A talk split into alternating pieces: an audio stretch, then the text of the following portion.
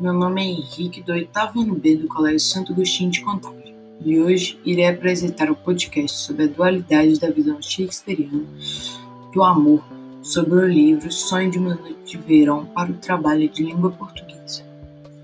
No livro se passa a história de duas pessoas que se gostam, Hermia e Lisandro, mas se continuarem se gostando, irão se ver com o pai de Hermia, Egeu, que a obriga a se casar com Demétria, o ex-namorado de sua melhor amiga, Helena, que ainda gosta dele.